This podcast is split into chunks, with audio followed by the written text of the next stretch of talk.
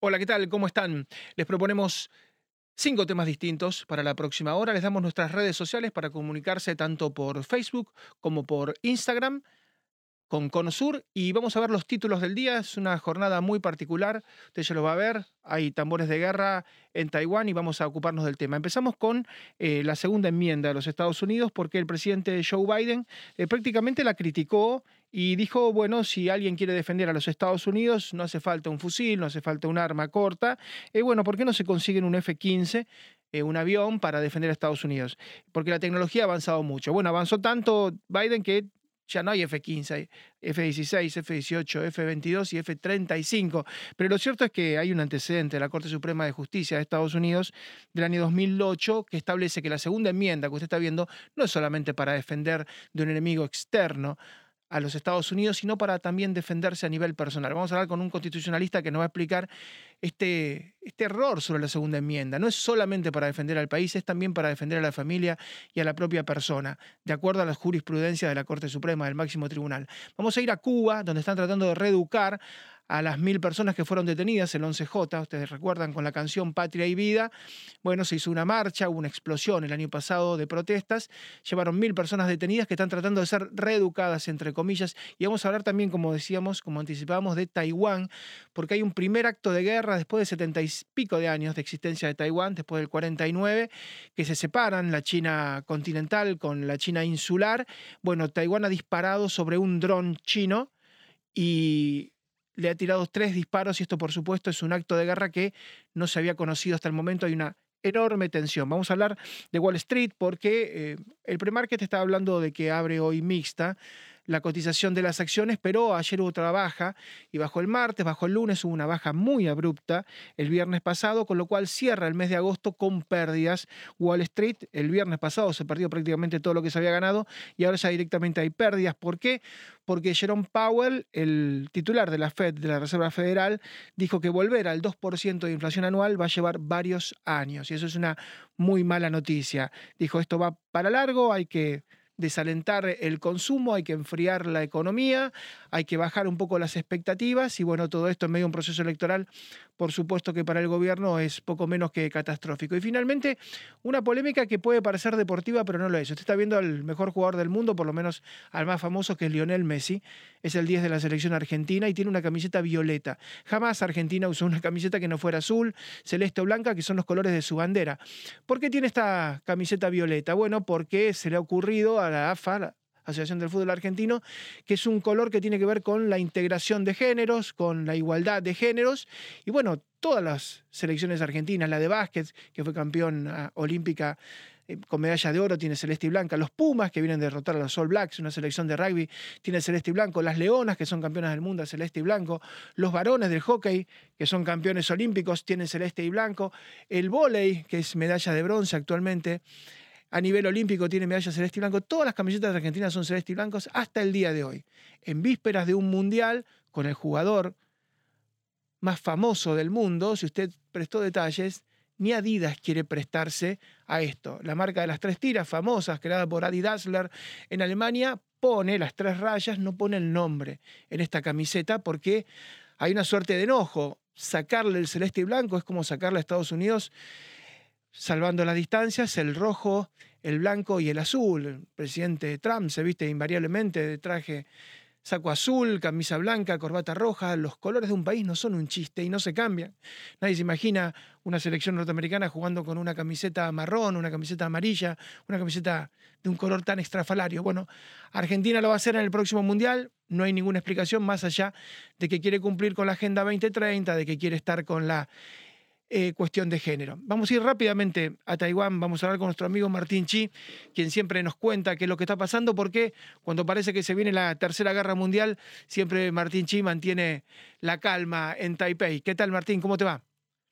¿Qué tal? Buenas, buenas, buenos, buenos días para ustedes, aquí de nuevo de Taiwán. Y bueno, como tú has hecho la introducción, todavía estamos muy calmos, pero bueno, básicamente esta información, esta noticia está dando vuelta por el mundo, por, eh, tanto los diarios europeos como Estados Unidos y Sudamérica están levantando esta noticia, ¿no?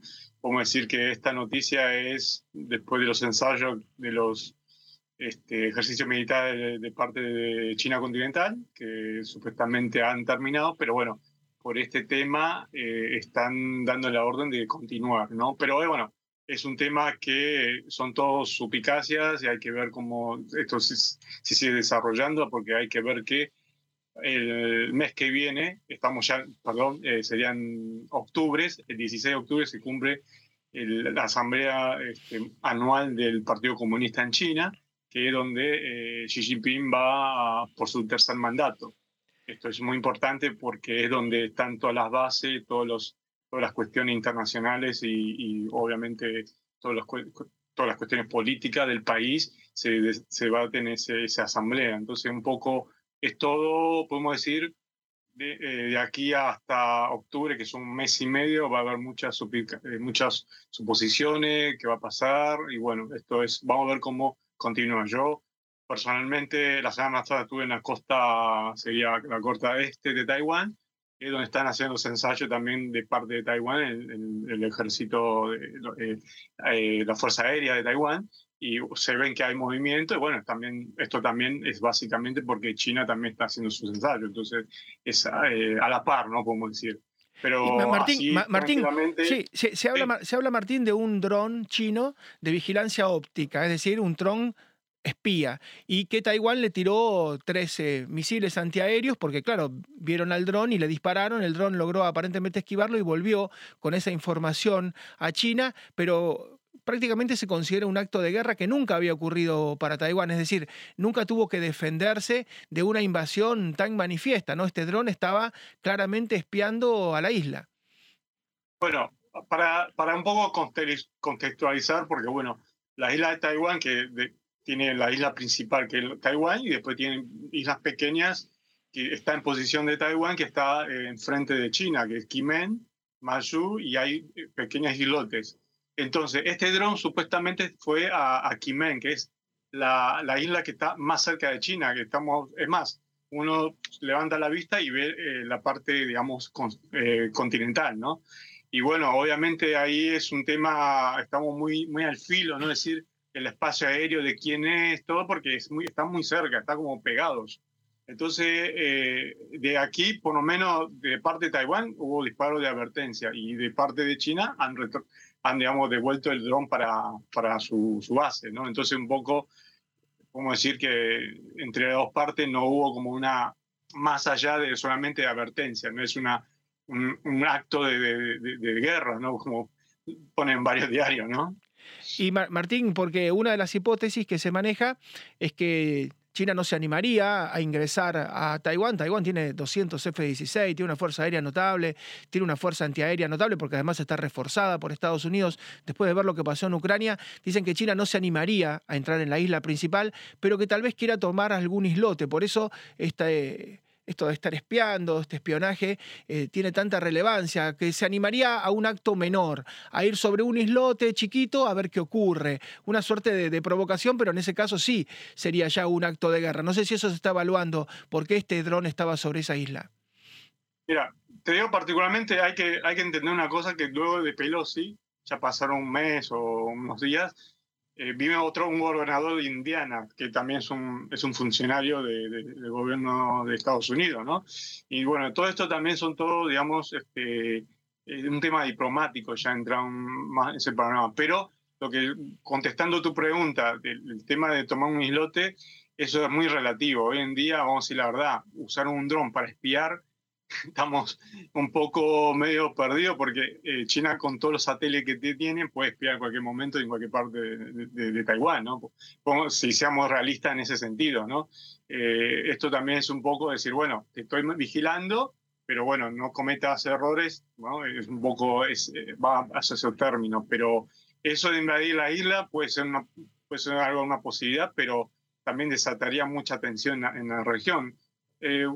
Mm, sin más lejos, cuando terminaron los ensayos frente a la costa de Taiwán, esas, eh, los ensayos continuaron hacia el norte, hacia lo que es Corea, Japón, y también hubo mucho malestar en el norte, ¿no? Eh, así que no es solamente Taiwán, eh, toda la región, digamos, estamos un, poco implicados en este tema. Y te hago la última, Martín, a nivel personal. Eh, ¿Podés dormir tranquilo o de repente hay sirenas o de repente hay un rol de hay un operativo oscurecimiento, hay un rol de combate o, la vida es normal? Eh, ¿Podés vivir tranquilamente? Como te comenté recién, estuve la semana pasada de vacaciones al este de, de, Taiwán y tuvimos una semana en la playa. bueno, obviamente no voy a mostrar mi foto, pero este, estuvimos en la playa sin problema, disfrutando de, las vacaciones. Que hoy, justamente, eh, ayer, bueno, hoy en, Taiwán comenzaron las clases en la escuela primaria. Entonces, un poco para que entiendan, nosotros estamos más, la gente está más preocupada por el COVID, como está, tenemos un poco un rebrote, 20.000 a 30.000 casos por diarios y luego también un poco más preocupado porque hubo un, un hecho policial aquí en Taiwán bastante complicado. Un, un preso en libertad condicional asesinó a dos policías. Entonces la gente está más preocupada de eso que con el tema de la tensión con China. eso a nivel, a, nivel digamos, de, de la gente, ¿no? Martín, es invalorable para nosotros porque te imaginas que las fuentes que tenemos acceso siempre son fuentes que tal vez están lejanas, están distantes y vos estás viviendo allí, así que siempre de primera mano te agradecemos muchísimo. Igualmente, lo que necesiten, pero bueno, obviamente eh, lo que es política internacional, te digo, no, no podemos asegurar nada, ¿no? Nunca nadie, nadie, nadie apostaría que, bueno, que Rusia iba a invadir Ucrania y sucedió, y tampoco podemos decir qué va a pasar de aquí a, futuro, pero por lo menos aquí en Asia sabemos que a corto plazo no va a pasar nada bélico, sino es eh, a largo plazo ya no podemos, digamos, tener un, pronóstico más acercado, ¿no? Más acertado. Pero a corto plazo yo creo que estos últimos años no va a haber ningún movimiento de guerra. Gran abrazo, Martín, como siempre. ¿eh? Muchas gracias. Igualmente, gracias. Muchas gracias, Marcelo, por este espacio. Y bueno, estamos en contacto por cualquier necesidad que, tengan. Gracias. Es Martín Chi directamente desde Taipei, la capital de Taiwán. China no es una potencia agresora, tradicionalmente no lo ha sido, al contrario, creó un muro a lo largo de dos mil años del siglo de Cristo hasta el final de la Edad Media para defenderse de, los manchurianos, para defenderse de los mongoles.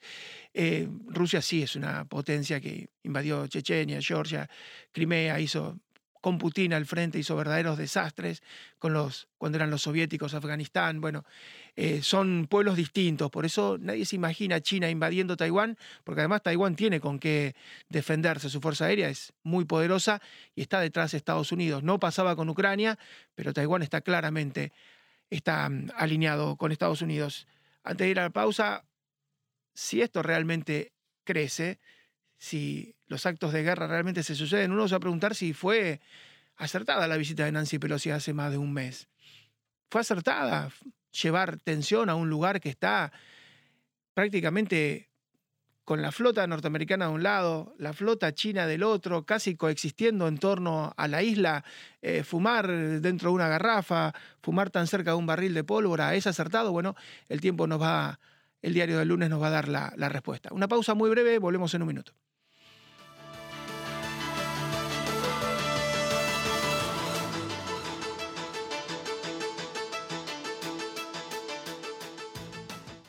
This podcast is a part of the C Suite Radio Network. For more top business podcasts, visit c-suiteradio.com.